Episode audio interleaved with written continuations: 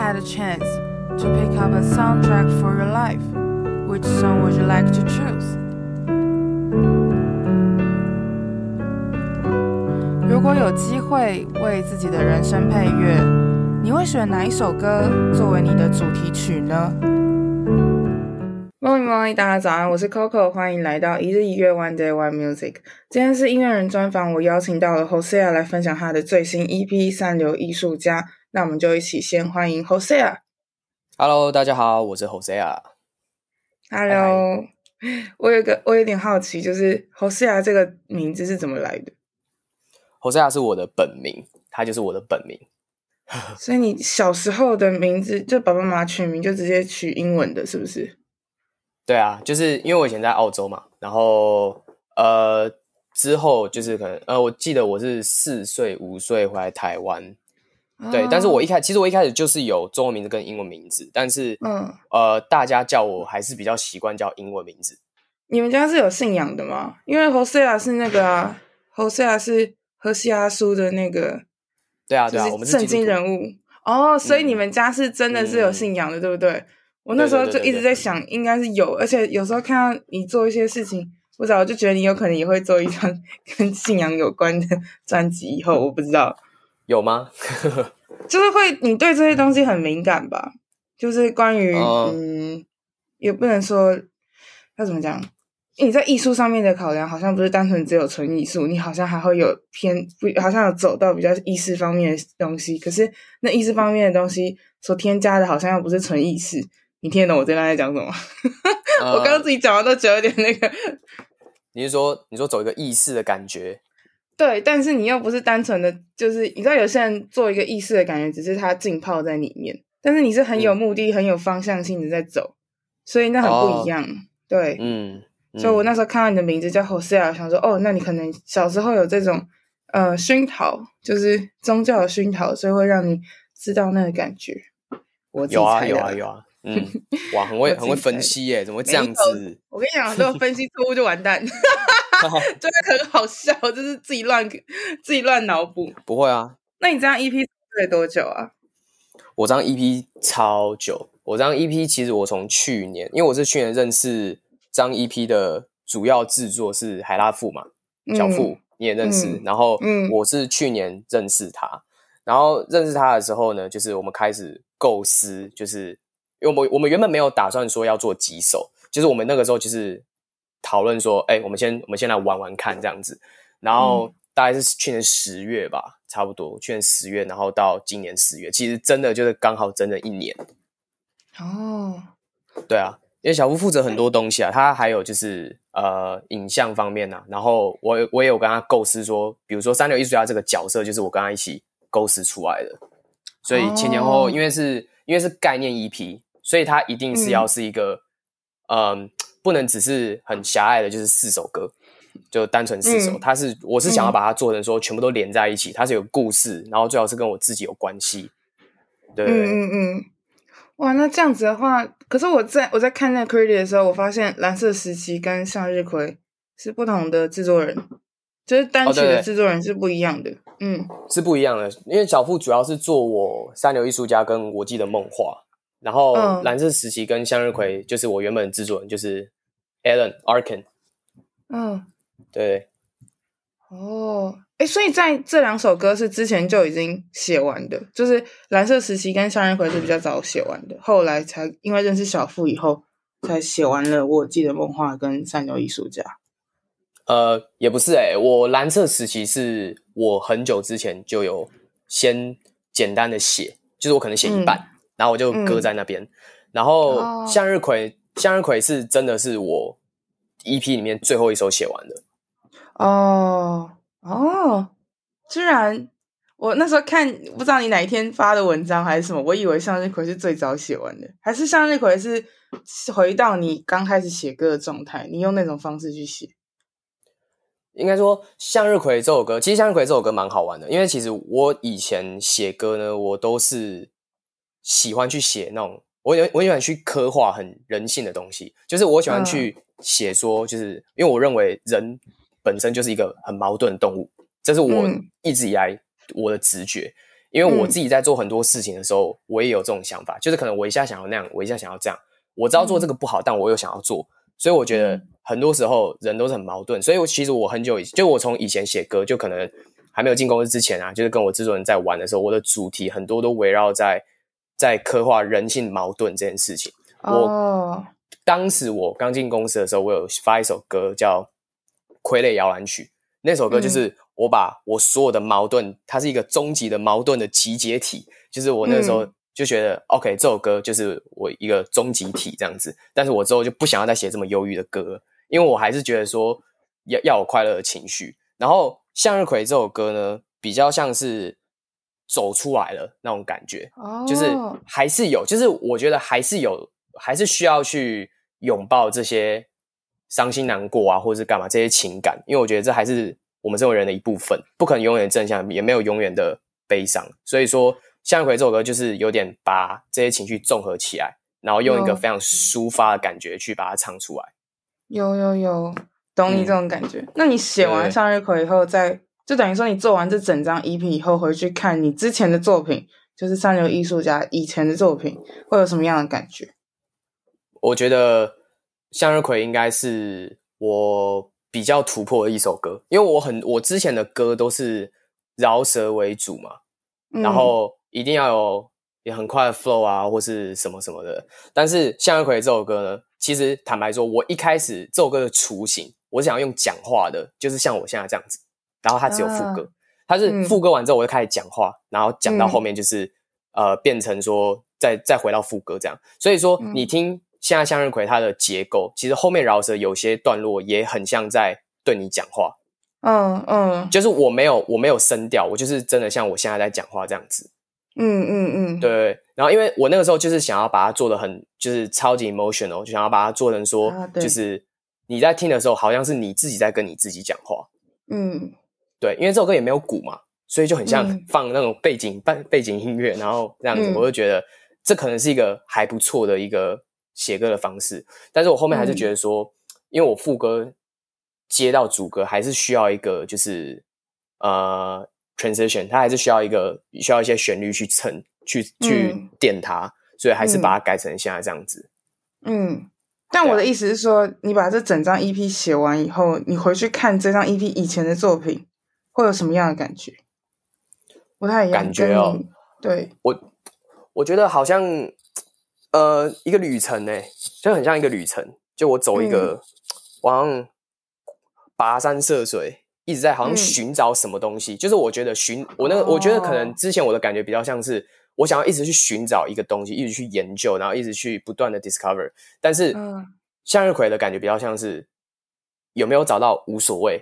嗯嗯嗯，有有没有有没有这个东西？这个执着有没有有有没有这个执着也不重要。但是我觉得他是他给我感觉就是比较像说我呃我努力到这边了，那我觉得是时候是该抒发了。再继续走，懂懂懂懂哦，所以以前会比较哦，我有看你之前有讲说什么，你以前比较愤世嫉俗，是这样吗？我以前其实是蛮就是怎么讲，呃，我很厌世，但你不是很年轻吗？你在厌什么事？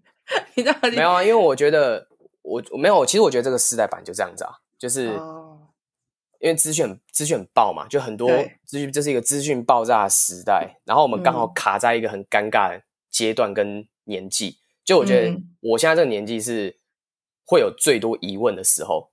嗯，没错。我觉得可能，我觉得可能很多人都是这样子啊，就是嗯、呃，比如说卡在一个，比如说大学好了，我继续读大学到底是不是一件对的事情？嗯、那我读完大学之后是不是又会成功、嗯、啊？那我现在我现在不读大学，然后我去做其他我喜欢做的事情。那如果没有做好，我是不是该回去读？然后每天都是朝九晚五，然后每天都做一个很规律，都是做的很规律的事情。就是久而久之，就会觉得说我好像卡在一个卡在一个盒子里面。哦，我会有这种感觉。所以当初我《傀儡摇篮曲》就是我刚刚讲那首歌，我当初 MV 设计就是它是一个我在一个工厂的盒子里面。嗯，对，那个时候 MV 的做 MV 的时候。然后是后面有人在操控我们，嗯、所以我们才说我们是傀儡。哦哦，哇塞！这么小就觉得自己在当傀儡，啊、好可怕！怎么会这样子呢？哇，那首那首歌其实是，就是我我因为我之前有另外一个访谈节目，哎，也不是、嗯、不是访谈节目，讲错，之前有一个呃马来西亚的朋友们叫 To Be Show，、嗯、然后他们有 react 我那一首歌，嗯、然后他们也是听了这首歌之后找我来做访问，然后就是说。你怎么你怎么那么负面？你怎么想？你怎么怎么这个年纪在想这些呢？但我觉得很，其实我觉得对我们正常现在人，对我觉得蛮正常的。嗯，好像是诶，我之前也会有这种疑惑，我觉得为什么这个年纪的小朋友会讲？可是我后来发现，好像也蛮对的。就你刚刚讲的资讯爆炸的事情，本来就会让你们去思考，然后你们正在那嗯、呃，怎么讲？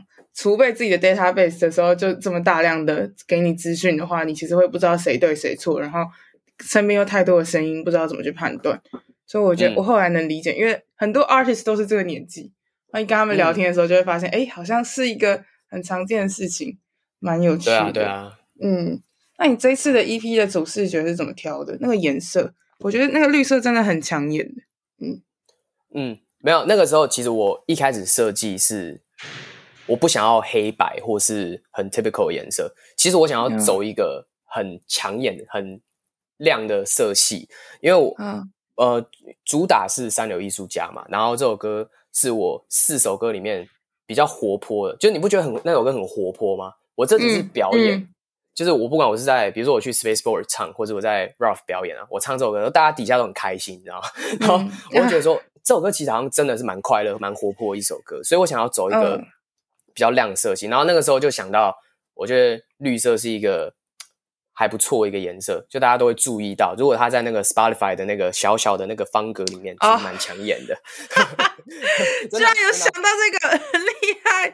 等一下，我来看一下，哎，很厉害！你居然会想到这个，对啊，因为大家从那边看都一定是小小的、小小格荧光的，对对对对对啊。然后，所以那个时候我跟我就是。呃，主主视觉的那个设计师那个凯恩在讨论的时候，我们说啊，不然我们用个绿色怎么样？然后说好啊，那我们来调。哎、欸，有聪明，真的是哎，绿色真的荧光绿，真的很抢眼。这样子看的话，对啊。然后因为梦话的梦画的封面是黄色嘛，嗯、就是我的、嗯、我的那个脸轮廓是用黄色的去沉淀，所以嗯，所以我想说，那 EP 的不能跟这个撞色，那我就用绿色。哦。哎，对，我也想好奇这件事情，就是你把你自己的脸，然后变得比较模糊，可是你的呃，你贴上去的那几张贴纸，或者是都比较清楚，就你的眼睛啊，或者是我记得梦话里面的你跳舞的样子，就是都会比较清楚。为什么你会想要这样做？后面比较模糊，前面比较清楚？呃，因为我是想要用一个，就是它一个层次层次感，就在设计因为我哦，因为。有没有发现，其实我我这两个啊，就两个封面呢、啊，不管是艺术家的还是梦话，都是有点拼贴感觉的。对啊，就是拼贴的那一个贴纸，非常的呃，怎么讲，非常的清楚，可是后面的很模糊。因为、啊、因为我我以前高中的时候，我是专门做 collage，就是啊，对美术的时候，我是专门做这种 collage。然后我那时候就有发现到说，如果把后面又很模糊，前面又那个。前面又很清楚的话，其实大家都会去想要努力的看后面的。嗯嗯 嗯，有，就是有，就是会想要很努力看啊，后面到底是什么东西。然后因为我 EP、嗯、就是我我 EP 的那个后面啊，其实我背景上面我藏了很多东西，像我的人像后面是向日葵，嗯嗯嗯，嗯嗯然后我眼睛旁边有弹孔，嗯，对，对就是在对对对对对，就是在呼应说向日葵这首歌嘛，然后还有。弹孔就是 Twenty One Shot，就是梦话，对，就是我都把一些就是我其他歌曲元素融入到里面，所以我觉得拼接是一个很好的美彩。嗯、然后前面眼睛为什么会把它用那么清楚？嗯、是因为我觉得要用眼睛看世界，这是我看到的世界观。哦，对，因为我觉得那眼睛会看看久了会觉得有一点悲伤，不知道为什么。会吗？会，啊，你看。因为因为他很清楚，可是他又有点半折，你知道吗？他的眼睛不是睁全开，是很轻松的这样子。然后你的嘴巴可能又不笑，就是因为对，所以整个画面会觉得好像有一点小悲伤的感觉。真的吗？可能知道了，可能没有睡，可能没有睡好吧，拍的不好。OK，这个可以，这个答案可以，放心，这可以吧？那可以，可以，可以。那第一首歌《蓝色时期》，就是你要不要跟大家讲一下？毕卡索的蓝色时期对你来说有什么影响？为什么你会特别为了他写一首歌？哦，因为我以前我以前原本我还没有接触音乐的时候，我先、嗯、我先讲这个好，为什么我这张专辑都要用艺术家？我再把它带到那个，嗯、因为其实我以前还没有要做音乐之前，我是可能是要去读美术大学的。嗯，因为我我自己是很喜欢美术的，然后我们家就是可能我我爸爸那边三代就是加上我全部都是画画的。嗯嗯嗯，就是我们都有兴趣，不是说本业是画画，就是都是兴趣是画画。然后其实我从很小的时候我就有，就是有艺术这一块，艺术人文领域都是对我来说有非常熏陶，就是熏陶到很多。嗯、然后我那个时候有特别看毕卡索，因为以前就是我家里有一面墙，然后那面墙呢就是画了一幅画，嗯、就是直接画在墙壁上，然后就是画那个毕卡索的画。所以我的第一，我的我对艺术的第一个呃。最印象深刻就是毕卡索，毕卡索哦，对，然后那个时候就是有去翻阅他的很多作品的，就是发现说，哎，他每个时期的作品都长得不太一样，就从以前可能初期他年轻的时候变得就是很现很现实、很写实的东西，然后到中期到晚期就是开始有一种就是抽象感、Cubism 那些东西全部出来，然后其实我蛮喜欢他蓝色时期的那个时候的作品，嗯，因为我觉得。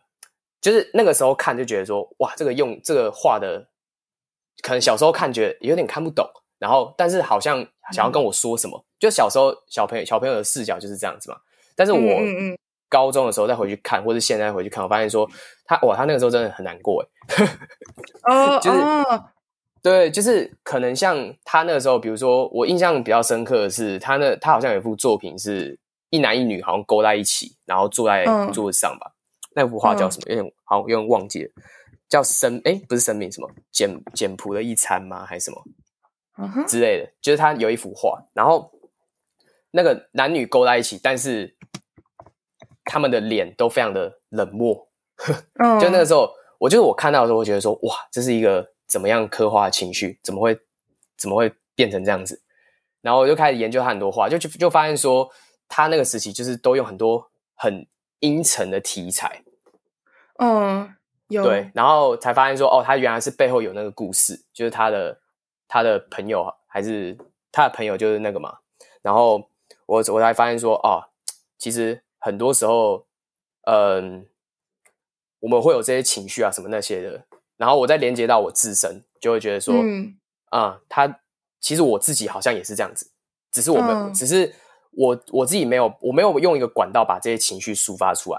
就其实我觉得我心中就可能从你到现在也是、嗯、也是会有一些委屈啊，或是我有一些很阴沉的时候，或者怎么样。但是我都没有靠歌曲把它抒发出来，所以我才知道说，嗯、所以我一开始做音乐的时候才喜欢去讲这些可能比较愤世嫉俗的东西，或去讲一些比较 emotional 的东西，哦、因为我觉得这可能是我一开始的一个抒发的管道。音乐对我来说。嗯哦，我刚刚一瞬间想到，就是范谷他其实也很喜欢用蓝色，他也是做又把蓝色做的很极致的一个画家。就对啊，好像这个颜色对你来说会很特别吗？蓝色这个东西，因为毕卡索他也是这段时期对啊，用的就色调是这样子，然后梵谷也是这样，达利不一样，达利本来就就是很超脱这一切，但是。他们两个至少都是玩蓝色，至少你现在喜欢的这个 part 跟梵谷他平常用的是蛮多这个颜色。你觉得这个颜色对你来说什么样不一样的温度吗？或者是什么样的感受吗？我觉得蓝色就是一个很，我觉得要讲很，如果要讲很直觉的话，它就是一个很忧郁的颜色。但其实对我来说，我觉得蓝色是一个很，它有一种虚实的交融感。哦，对，就是。这个颜色把它当做，比如说你在画的时候，把它当做一个大背景在画的时候，嗯，你其实你分不太清楚是白天还是晚上。对对，嗯，就对我来说，所以其实我自己在画画的时候，我不会画主题，但是我也我很多时候也是喜欢用蓝色去当一些点缀，嗯嗯，就是会比较用一些比较细腻的方式去点缀，然后去带出那个整体的氛围。嗯，就我自己在画的时候会这样子。哦，那这一首歌就是，我觉得这首歌你做的很华丽耶，就是在编曲上，你有特别把它做的很，感觉很高级嘛？因为我觉得那钢琴的声音出来就会让人觉得很不一样。你有特别去玩这个吗？这首歌编曲是我很坚持要请钢琴老师弹，哈哈，哇塞，真的哦，对啊，因为其实我张张 EP 的除了梦话，嗯，除了梦话以外啊，就是像三流艺术家、蓝色时期，还有向日葵，其他其实全部都是真实乐器。嗯嗯嗯，就我想要做那种 live band sound 的东西，然后那个时候，嗯、因为我当时做蓝色时期的时候，我是想要把这首歌做的有点 jazzy 的感觉。嗯，有，但是我又觉得，但是我又觉得说，你用 MIDI 去编的话。没有那个现场收音的那种粗糙的那种那种感觉，就是我是我是想要那种就是有点有点粗糙，然后带有点即兴，才是我想要的东西。然后我觉得 MIDI 很难弹到这种程度，所以我那时候才、嗯、才请大富去帮我，还有 Alan 帮我去找一个钢琴老师，然后去帮我弹。嗯、然后我、嗯、我们来回改编曲，应该改了应该有三四次哦。就琴、嗯、就是钢琴全部重弹啊什么的。你们这次找的不是 Live 吗？你找的钢琴老师是 Live 吗？就是那个，哎，我记得是吧？还是不是？他只是编的而已。我记得钢琴老师是一位女老师。对啊，Live 就是那个编曲是也是弹那个 Lee 的，嗯 Scoville Lady 的那个人，对对对对对对对对，同一个吧？对对对。对哇，你改了他很多次哦，他很厉害，你还改他？哇塞！有啊，有有改了，有改了几次，而且很好笑。我有一个很好的朋友，然后他刚好就是在给他听，哎，刚好在就是在给他上课。嗯嗯，对。然后他有一天突然，对，他有一天打电话，突然打电话给我，然后说，刚我老刚我老师说他编帮一个歌手编曲，然后一听，哎，是 Jose 啊。对 对，就是你那边搞他的老师。对，对不起，道歉。没有哎，可是 Live 的。Live 的钢琴是非常特别的，就是他是那种他只要弹你就会很有他的味道的人，所以我那时候也是一听就觉得这个钢琴很特别，就我怎么看到是他的时候，更觉得哇，真的就是他。嗯，对啊，那你喜欢这首吗？很喜欢啊，就我觉得那个钢琴很很特别，因为它会特别到它很像是跟你一起站在前面的感觉，不会像是在背后电你，就是很像是你们一起在玩。对，对，所以我就很喜欢这种感觉，很好玩。嗯嗯。那这首歌其实还有做一些，就是人声在后面垫的感觉，在飘。啊、我觉得是飘诶、欸。那为什么会这样做？那时候是用一个，他那个时候那时候设计的时候，就是原本只有钢琴跟鼓，还有 high hat，就是这种最基本的音乐元素。但是那个时候呢，就是把 flow 放进去，就把音档让人声放进去之后，就觉得说，我觉得它少了一种很刻骨铭心，感觉快要死掉了那种感觉。我需要一个这种感觉进去，OK，这首歌才叫蓝色时期。嗯、就那个时候，嗯、我我就我就打给 Alan，我就跟他说：“哎、欸，你有没有那种可以放的 plugin？然后有没有那种可以 sample 的东西？然后是听起来快要死掉那种，真的很难过、难受的那种那种 sample 可以丢进去的。然后他又帮我找了一个，然后稍微 twist 一下，然后就变成像你听到那个，就是那种好像好像那个呜的那个那个声音。嗯嗯嗯，对，就变成那个。”然后我觉得很搭、欸，哦、超搭的，所以那个会让你感觉到快死的感觉，也没有啦，它就是它就是一个，啊嗯、它是一个让人声又变得更厚，就是它有一个，它让编曲变得比较厚啦。哦、就是我会听起来就是觉得说、嗯、啊，还是需要一些这样的东西才去撑我的 vocal。嗯，那你觉得就是在写这首歌的时候最折磨你的是什么？毕竟你也是在抒发某一个情绪嘛。那当时。最折磨你的困扰是什么？我觉得很多哎、欸，我刚才我那时候在写，我是综合体吗？就是没有没有，应该说这首歌，我当初在写的时候呢，就是我很琢磨在歌词上面啊，对对，因为其实我那个时候有被小富有雕歌词，就是他那时候说，就是、嗯、哦，你歌词写的很华，就是你词汇用的很华丽什么东西，但是我看不太懂，就那时候这样跟我讲。哎、欸，等一下，小部讲的还蛮中肯的。对啊，他就这样，他就这样跟我讲嘛。然后，嗯、但是我那个时候蓝色时期我还没有写完，其实我那时候写一半而已。嗯、然后我那时候听到的时候，我就啊，真的真的会吗？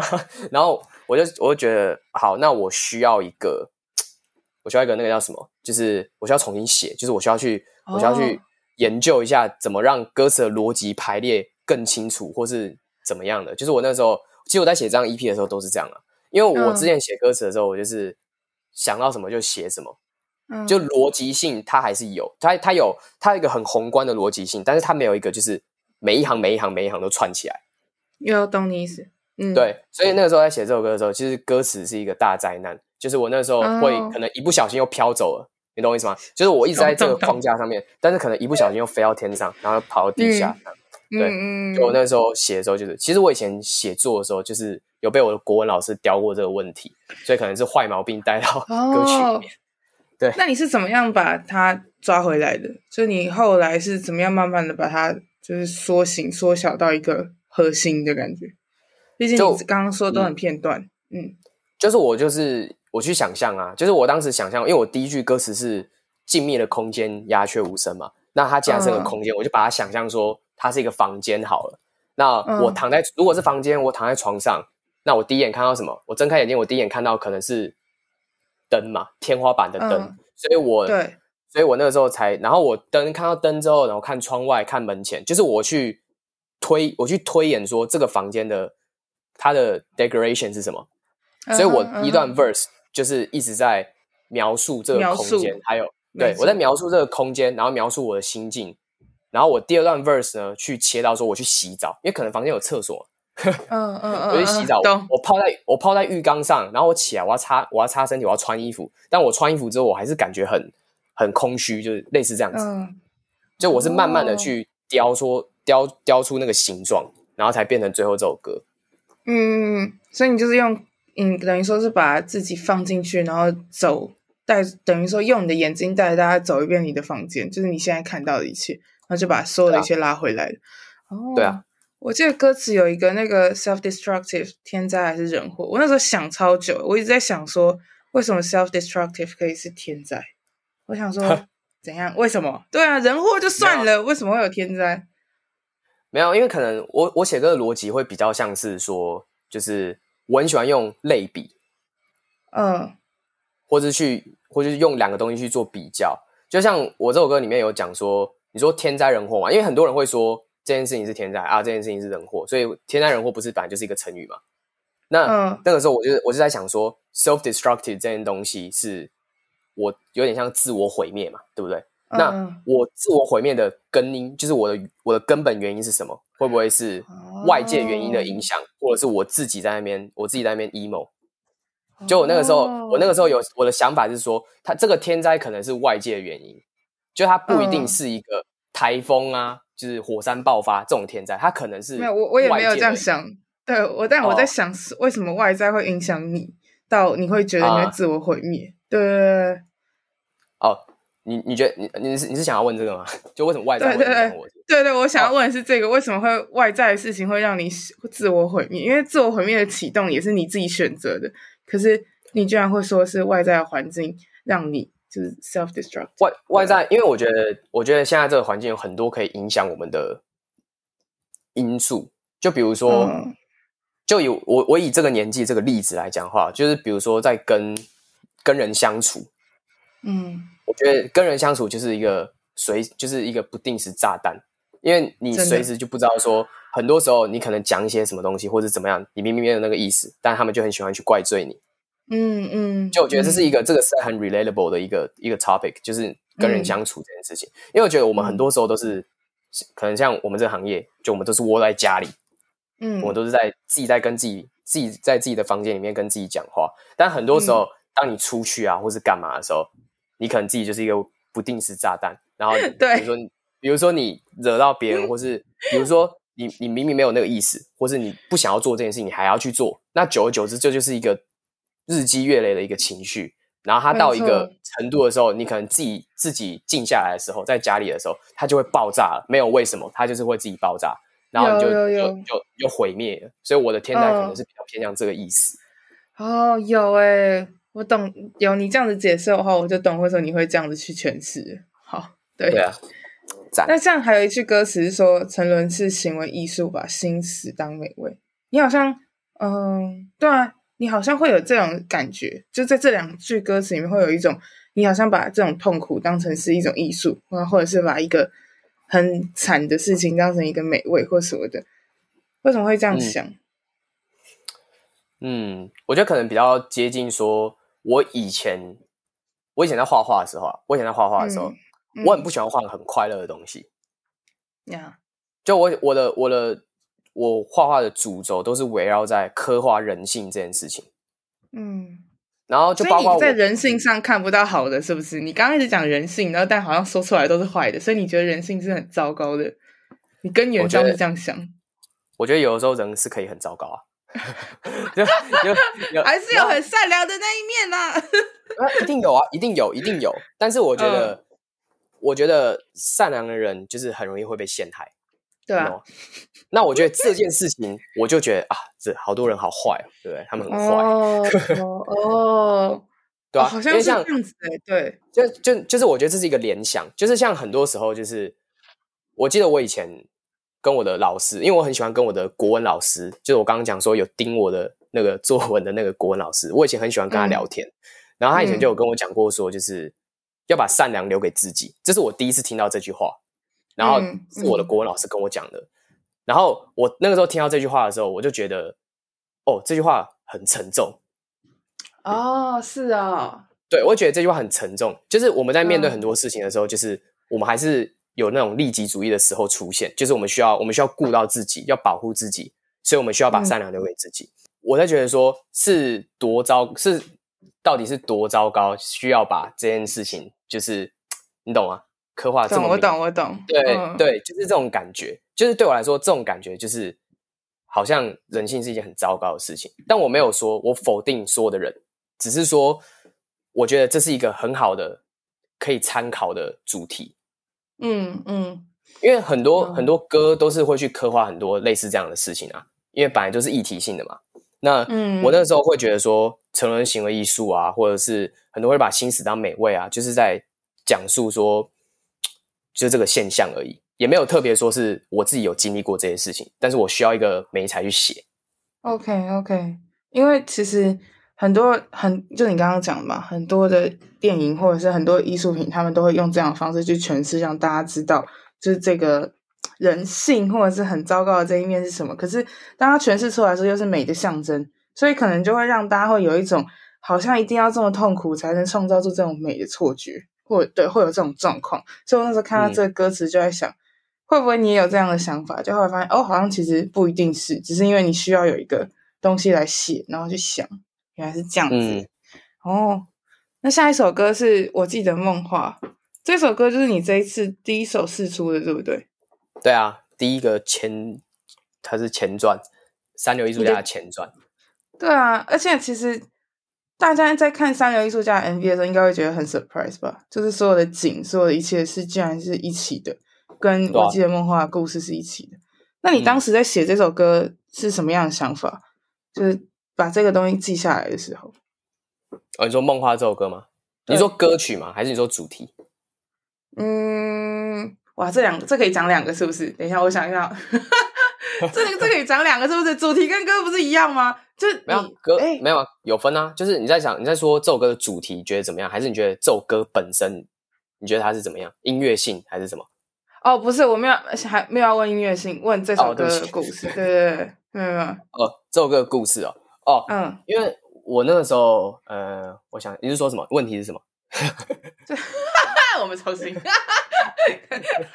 好好笑哎！可是音乐性的部分，你居然会把它分这么开？我也会 together，就是因为其实故事的本身就会带到音乐啊。你会，你就是会有这样子的意向、这样的想法，才会创造你这样子的旋律，或者是你有这样的旋律后，然后你反推到故事，其实它是 together。哦，你这样讲也是对啊。我以为你是要单纯讨论说这首歌音乐性怎么样，我差点说哦，这首歌超疼的，我觉得很疼。好险没有问，不要不要不要。哦，对。来讲一下，我记得《梦话》这首歌故事在说什么？它就是在，它是一个逆向逆向的一个自吹自擂的歌。哦，居然，对不对？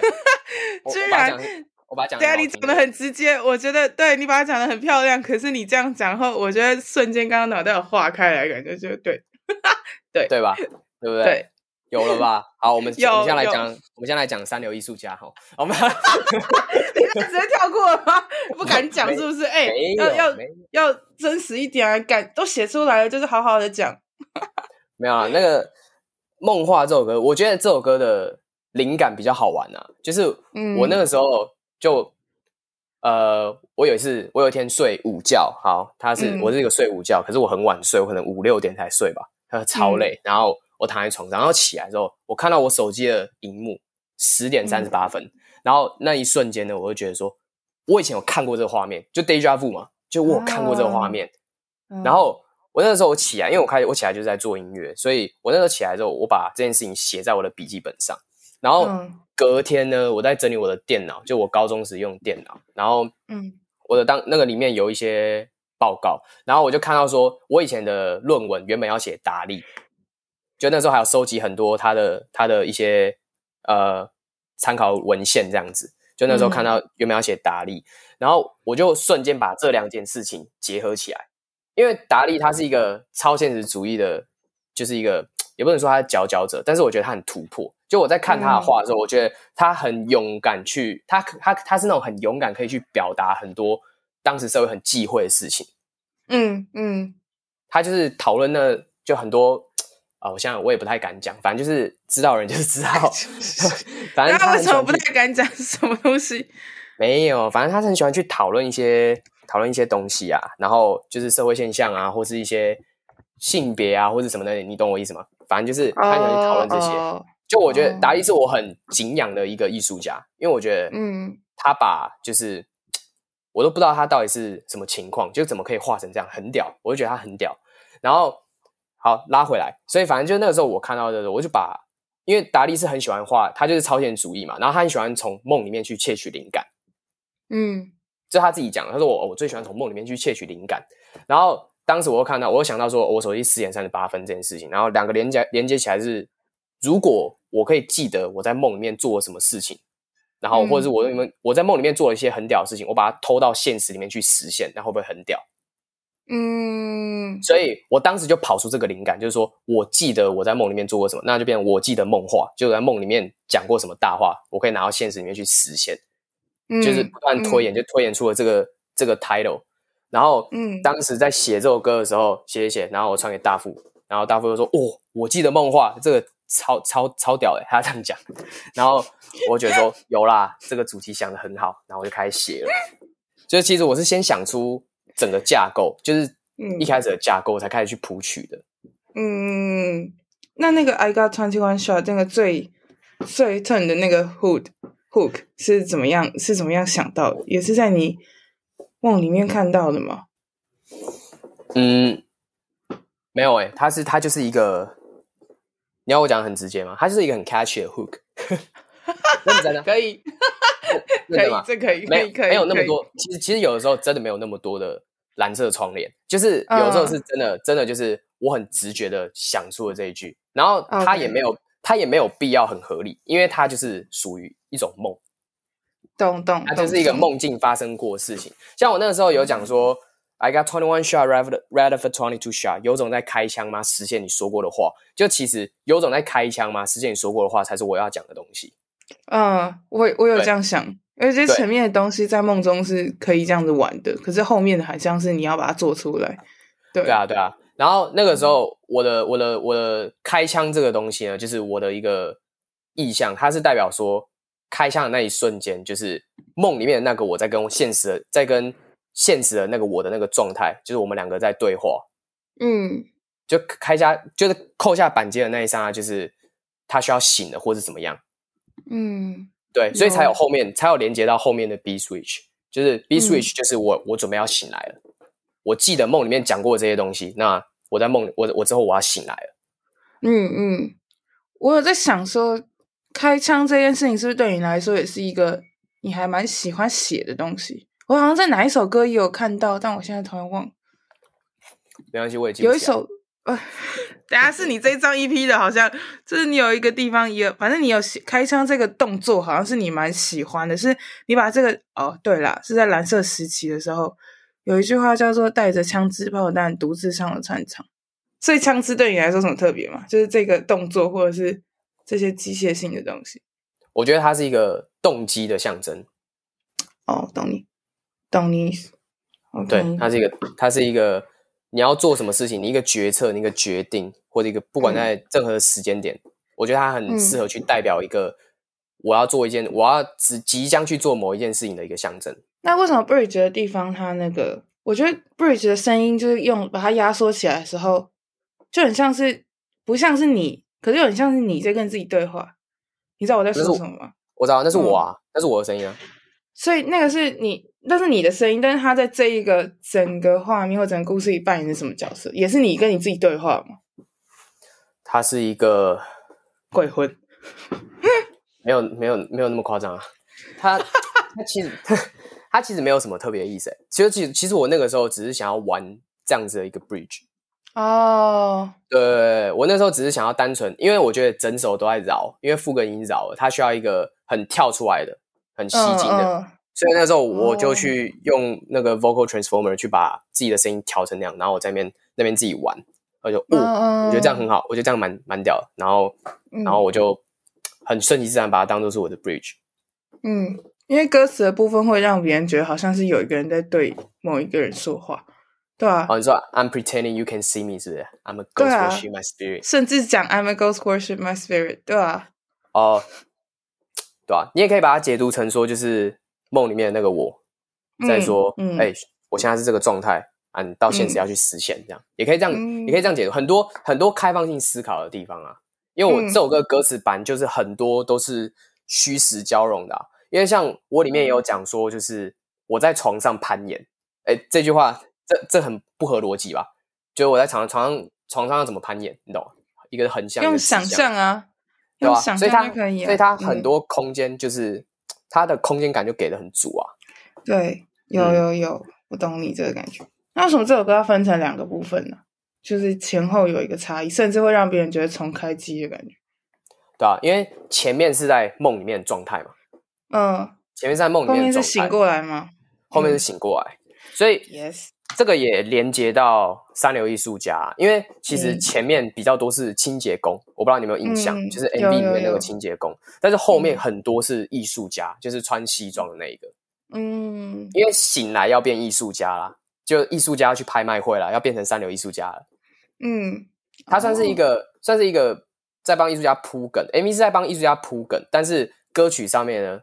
就是我要做一个醒来跟就睡着的状态，在梦里面的状态跟醒来的状态，嗯、我要做一个区别。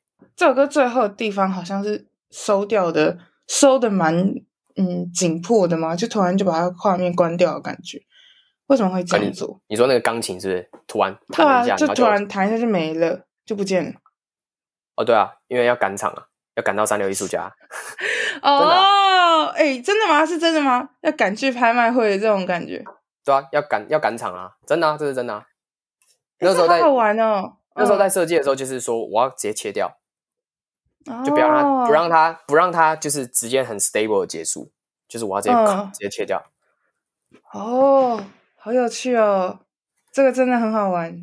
好玩吗？好听吗？哦哦哦，有有有有有。因为我在想说，小布刚才这样搞，啊，在干嘛？对啊，有一句歌词说，该接受没有阳光会乌云密布。那它是跟那个吗？跟蓝色时期的乌云密布有对到吗？还是没有？没有，就只是你很喜欢这个词的不一样状态，不一样的状态。蓝色时期的乌云密布是真的很 emo，但是但是梦话的乌云密布是我不管不管风吹雨打，我就是嗯照干就对了。比较像这种感觉哦，有对，那状态对状态是不一样的。嗯，那所以像这一首歌的 MV 里面那幅画就是你自己画的吗？对，我自己画的啊。哦，那是他在讲你那幅画是在说什么？还是我那幅画其实是我那幅画其实是画清洁工跟艺术家两个人。啊？对，可能哎，你有看过那幅画吗？哎，有啊有啊，就在 MV 里面看的话，对，我没有没有看。可能会看不清楚，对，我可以等下再传给你。反正他是好，他是我是画两个人，然后他们是在做一件事情，他们在交换那幅，他们在丢那幅画。那其实就是那个梦画梦画那个 MV 里面，就是不是有那个吗？就是有三个角色，有个小偷，然后有清洁工，有艺术家。然后其实就是我在画那个场景是场景是艺术家卖画给呃清洁工卖画给艺术家这件事情，我在画那个场景。嗯哼。对，然后你把那幅画反过来看，它其实是一张脸。就其实我在暗指说，艺术家跟清洁工是同一个人。所以你在那一幅画里面就已经把这一个故事的讲完了，可以这样讲，就是这样。你哇，好好玩哦！你这一定要传给我啊！没问题，没问题，我会传给你。传给我，到时候我想要，我想要把它写到文案，让大家去看。嗯，这样大家也可以去想这个东西，会蛮好玩的。哇，赞哦！那下一个是三流艺术家，现在就到了拍卖会。然后，哎、嗯，可是你认为这是拍卖会的话，三流艺术家又代表着你，那你觉得你自己是拍卖品吗？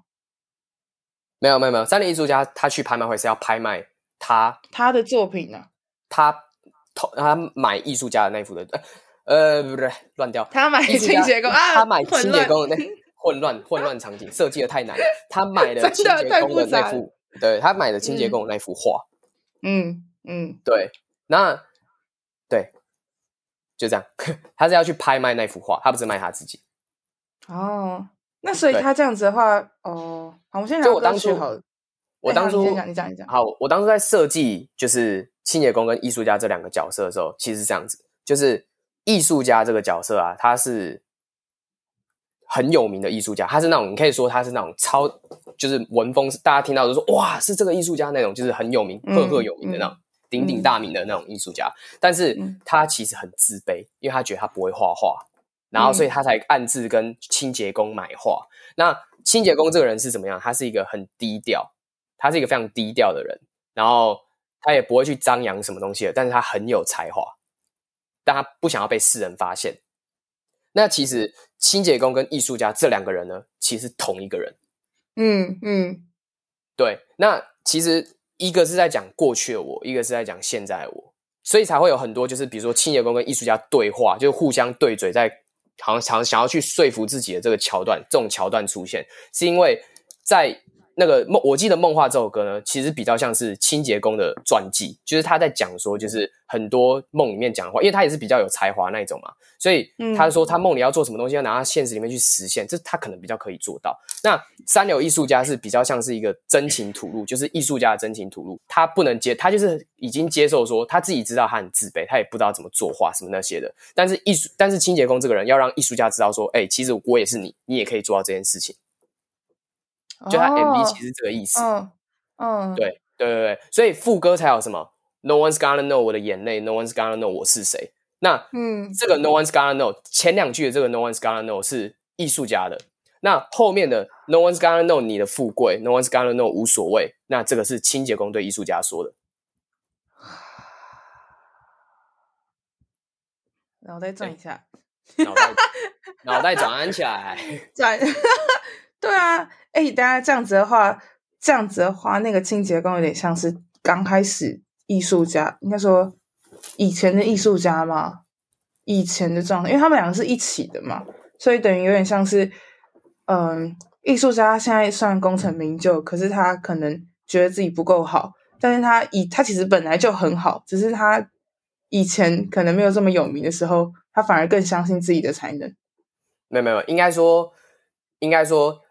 清洁工是艺术家的潜意识的心理状态，就是说，啊、就是说，清艺术家并不知道有清洁工这个人格在。你可以把它想成两个人格啦，就一个是一个是艺术家人格，一个是清洁工人格。等下，哦哦，你可以把它想的是一种一种人格分裂的感觉，就是有，嗯、对对对，你懂了吗？就是说，艺术家跟清洁工他们其实同一个人，只是两个不同的人格。嗯、那其实。嗯清洁工能做到，艺术家也能做到；艺术家能做到，清洁工也能做到。只是他们，只是艺术家，艺术家是主人格，他并不知道清洁工的存在。那清洁工一直都知道，就是艺术家并不知道他的存在，所以才说后面是他们两个互相接纳自己。就艺术家发现说，哦，原来有清洁工这个人啊，他是我自己。嗯、哦，原来我也能做到，嗯、就是他的心理。三流艺术家这个 MV 的心理，主要是在描述这个心理状态。那这样三流艺术家有点像是，也算是找到自己的某一个。Part 的感觉吧，对啊，就是、找到自己的不完美啊，就是这样子。哦，找到自己的不完美嘛，应该是找到自己的啊，找到自己完美的吧？对，对对对对，是反过来接受、嗯、接受自己的不完美，找到自己缺失的那一块，要这样讲。是你自己也乱掉。好，天哪，哎，这个可以写成一个 论文，我觉得。这个清洁工跟艺术家的那个心理沟价值其实是可以写的很复杂，但其实也可以很简单的讲。但是如果一复杂起来，就会讲的很乱，所以会会突然觉得为什么会变这样？哇，我说哇，好麻烦，真的有有一点点这样子的感觉。因为你那时候在那个很多地方一直说他们两个是同一个人的时候，我就一直在想说，那你要怎么样子去解释？就刚刚听你讲完，就发现哦，真的也是不好，不太好讲，不太好去诠释这个东西。对，嗯，对，因为我觉得很多时候很多事情把它解释得太清楚，反而会变得很复杂。哎、欸，真的，真的，哎，我现在也这样觉得，有很多事情一讲清楚以后，反而大家看不懂。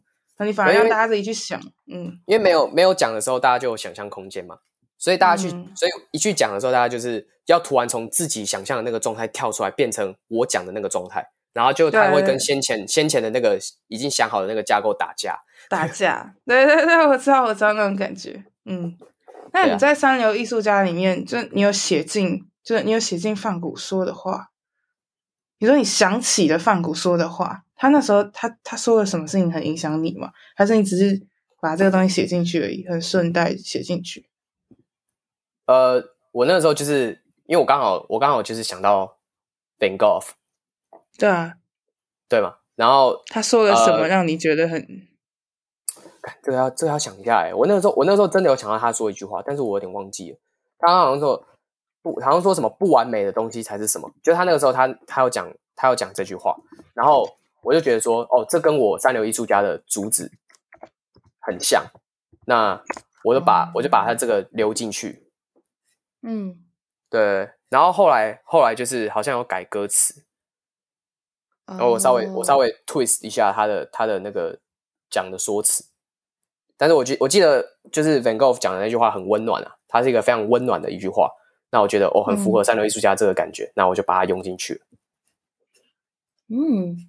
原来是这样，因为我我现在也找不到，嗯、我刚刚也在默默的在查说，大家哪一句话是在讲什么？原来是这种感觉，嗯，也是。那这样子会不会是艺术家也在对他自己讲话？就是告诉自己说，不完美的话也不会怎么样，或是不完美才是好的。因为毕竟他也是看不到自己的才华，所以他才会讨厌他自己，想要去找那个清洁工的人格。把它塑造起来，嗯，嗯，我们又回到原本的圆圈了，跳出来，跳出来，不要再进去，不要再进去了，好可怕。有一句歌词，你说清晨到日出过程是回忆在渲染我的思想，通常是灰色。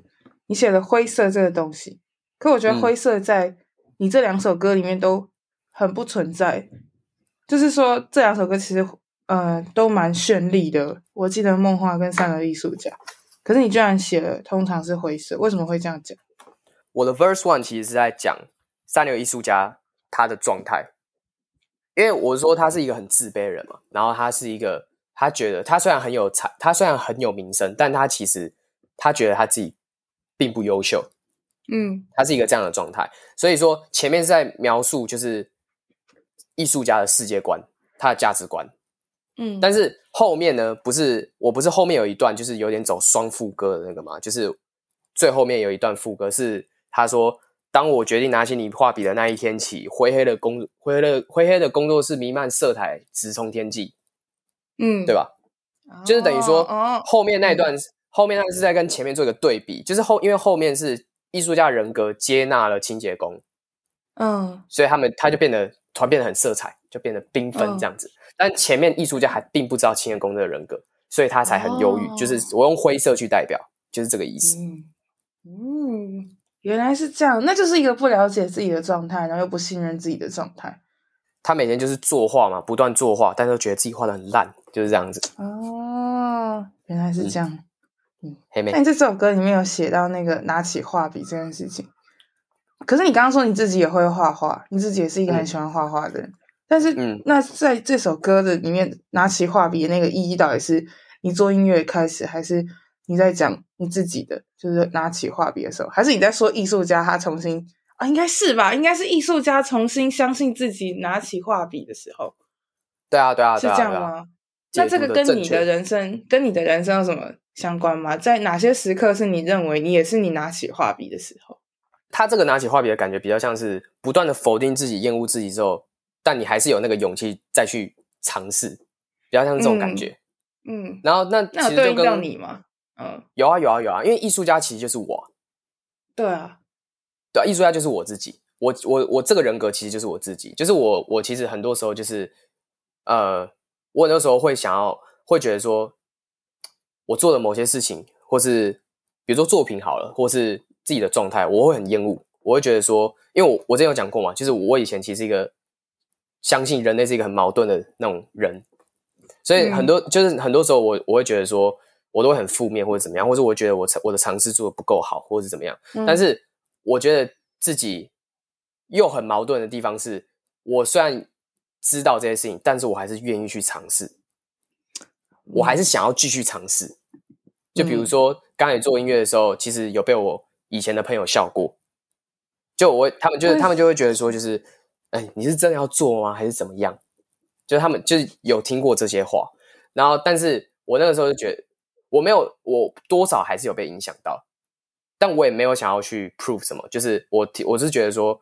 我听到这些话还是怎么样，但我还是愿意继续做，我还是愿意继续去尝试。那我觉得这种这种动机是很难的，很难能可贵的。所以那个时候比较像是我三流艺术家的那个拿起画笔那种感觉，比较像是我我现在我现在又走到一个阶段。我觉得做我做音乐到现在，多多少少有遇到蛮多蛮多坎，就是有很多时候是比如说写不出来啊，或是曲风转变不不知道怎么不知道怎么去突破新的东西啊。或者怎么样，嗯，但是我每天还是想要窝在录音室里面继续去做尝试，就比较像是这个心理阶段。哦，原来是这样，好励志哦！突然觉得很励志，就是这个这一切的一切都非常励志。对啊，对啊，对啊，我就觉得说，对啊，就好像突然突然，对啊，突然变很励志的感觉，对不对？对啊，这一切的一切，突然你把它讲的好励志，因为你看，你以前其实是一个很。矛盾体嘛，然后就可能会比较厌世，然后比较很讨厌这一切。可是现在可以变成这样，其实我觉得蛮难得的。对啊，蛮蛮不一样的，不一定是难得，但是蛮不一样的。嗯，那我还想要问说，就是这首歌的 MV 那个跟你跳舞的舞者代表什么？它其实就是一个非常天马行空的一个构思。就那时候，他我那时候是想说，呃，那时候跟导演，就是导演是蛋蛋嘛，就是施博义，嗯、然后那时候就是讨论说，有个桥段是。那个颜料人就是从画里面变出来的颜料人，在开始跟我画画。嗯，哎、欸，不是开始跟我画，开始跟我跳舞。就那时候有想出这个桥段，哦、然后我就觉得说，哇，看起来跟感觉好像蛮好玩的。所以那时候就想出了这个画面。嗯、但其实没有没有什么特别需要去脑补的地方，就是其实单纯就是一个好玩、哦、一个体验而已。嗯，因为我自己看会觉得那个涂满颜料的人会很像你在追寻的那个才华。然后你又就因为它有颜色嘛，所以你会有想要跟他玩，然后重新的把他抓起来，所以我会有这样的想法，我才会特别问这一个。原来其实还好，没什么。最后一首歌《向日葵》了，《向日葵》其实就会把情绪拉到比较嗯情感面，我觉得就你刚刚最前面有说，就你把就是它是有点像是拥抱自己的情感，然后走出那个矛盾的感觉。嗯嗯，我当时在。写这首歌之前，我是想出，我是想脑中想到了一个画面，就是我手捧鲜花，然后我坐在公园的长椅上，嗯，然后它是那种可以两人坐的那种长椅哦，但是我坐在靠右边，嗯、就是我很靠右边，嗯、我坐在那边，然后阳光就是洒下来这样。我当时想到这个画面，我还要写在笔记本上面，哦、我是自己自己这样写，然后我那时候不确定那个是谁，但是我会觉得说。那个画面好像我们在期待谁给我们一个机会去爱哦。Oh, 对、嗯、我我我那个时候想到这种感，我是想到这种感觉，所以这首歌其实有点接受自己、缅怀自己，但是也有点偏爱的那种感觉。嗯，对，所以这首歌的情感是非常多元、非常复杂的。真的？为什么连最后一首歌都可以复杂啊？哎、欸，前面三首已经很复杂了，你为什么第四首歌还要复杂？第四首歌应该已经算是最简单的，哎，对吧？我这首歌，我这个人就是很复杂。我有，我有，我有意识到，我有发现，我有发现。那向日葵对你来说，除了是范谷那一幅画以外，还有什么意义吗？我觉得向日葵是很多时候我的心理状态，就是因为向日葵是永远面向太阳嘛。然后我觉得他给我的感，他给我的感觉就是一个希望。嗯，对，所以我那个时候我会觉得说，向日葵，我会把这首歌取消向日葵，是因为他还是会给我们，就是有时候我们会被很多不好的情绪感染，但是我们永远要面向太阳，要面向面向光明的一光明的一面，就是我们还是要去洗涤这些心灵的不好。我那个时候就是有这种感觉。那如果你跟向日葵一样的话，你就会那个太阳不见，你就你就不开心耶。你有想过这件事吗？太阳不见不会。对啊，那 就太阳不见就掉下去，然后你又太阳就是另外一个问题哦。对，就是那就是另外一个问题喽。我刚刚想说，哇塞，讲那么正面的，是不是没有想到另外一个 part？就是这样说，向日葵在晚上都会垂下来，因为它会跟着那个向啊，好吧，没关系。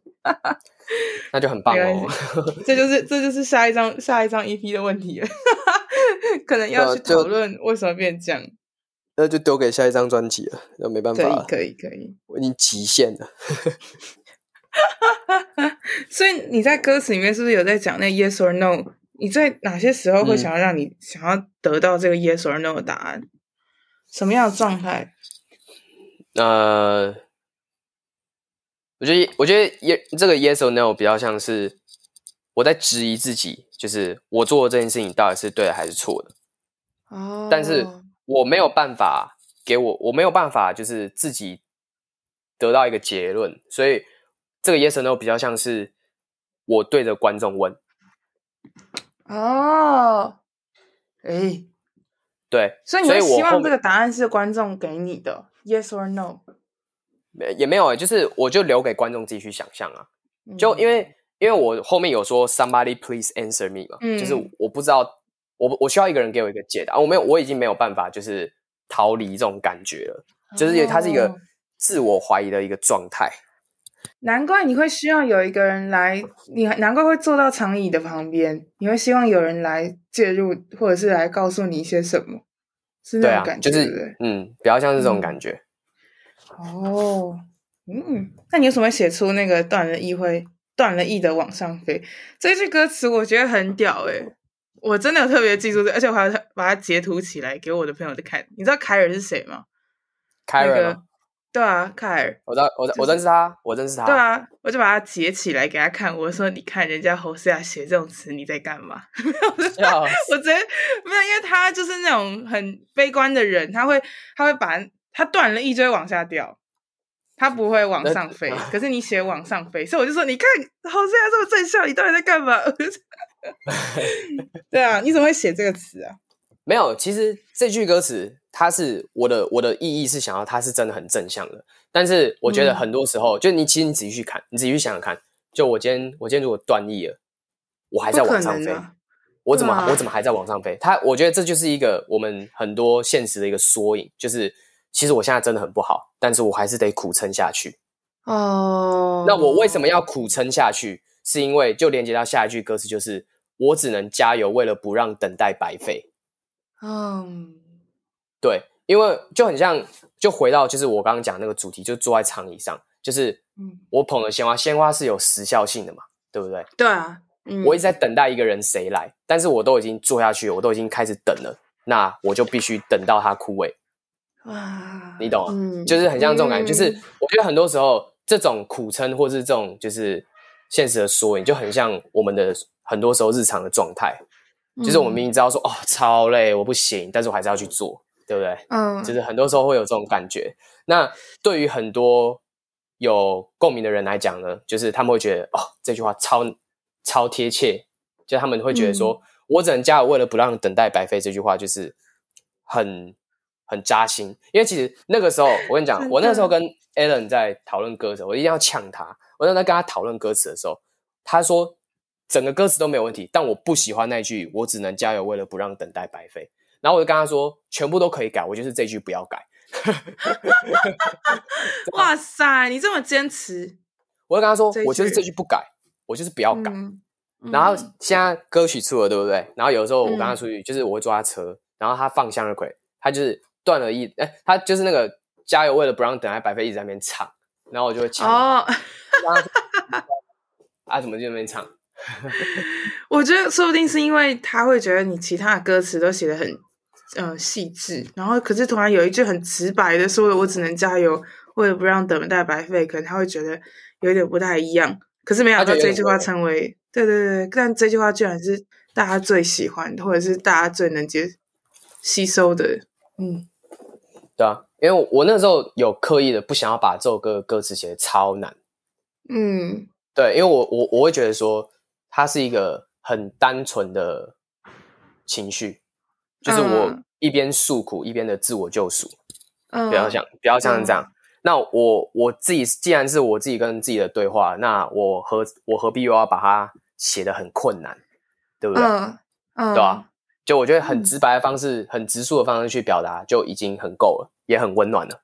就我那时候就是这样想。嗯那你在写这首歌的时候，你有去露营或者是去大自然之类的吗？因为觉得听这首歌就会很很舒服的感觉呢，会很像好像回到大自然的心情。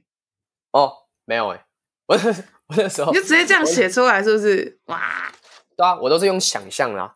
就我我那时候就是想象这个画面呢、啊，哦、因为它就是户外嘛。嗯、然后其实其实我一开始写，我一开始写的时候，我会觉得说。这首歌其实真的好像蛮适合露营的时候放的，嗯，因为、嗯、因为它就是很适合在晚上的时候听。因为其实我有把这四首歌就是全部传给我朋友，然后他们就说，嗯、蓝色时情好像是早上的时候听的，就是你只要一开始 Blue、嗯、Blue Monday 那种感觉，然后梦话好像是中午情绪很亢奋的时候，就是、嗯、哦那种感觉。三六一说它是下午听，然后就是好像跟朋友 party 干嘛，然后。向日葵就是很适合睡前听，嗯、就很多百感、oh. 百感交集，就可能那种两点那个时候，不是说人两点的时候是最情绪化的阶段嘛？就听向日葵，然后就开着很多情感。他说我这张 EP 很像一个一天的 trip，嗯嗯，uh, uh. 然后我就觉得说，哦，露营晚上的时候，大家坐在营湖，然后那边弹，那边弹吉他，唱向日葵，然后好像感觉会不错。然后大家一起唱那个吗？我只能加油，为了不让等待白费。好可怕的那个，好惨的感觉，好惨，大家都大家都很难过，对不对？对啊，大家突然一起 emo 起来，明明就也没有要让大家 emo，可是瞬间大家觉得很难过，这样。然后但这首歌真的很疗愈，这首歌不是那种难过的情绪。这首歌的 MV，它最刚开始的蓝光是跟蓝色时期有相关吗？还是没有？这首歌哦，这首歌的光影设计是。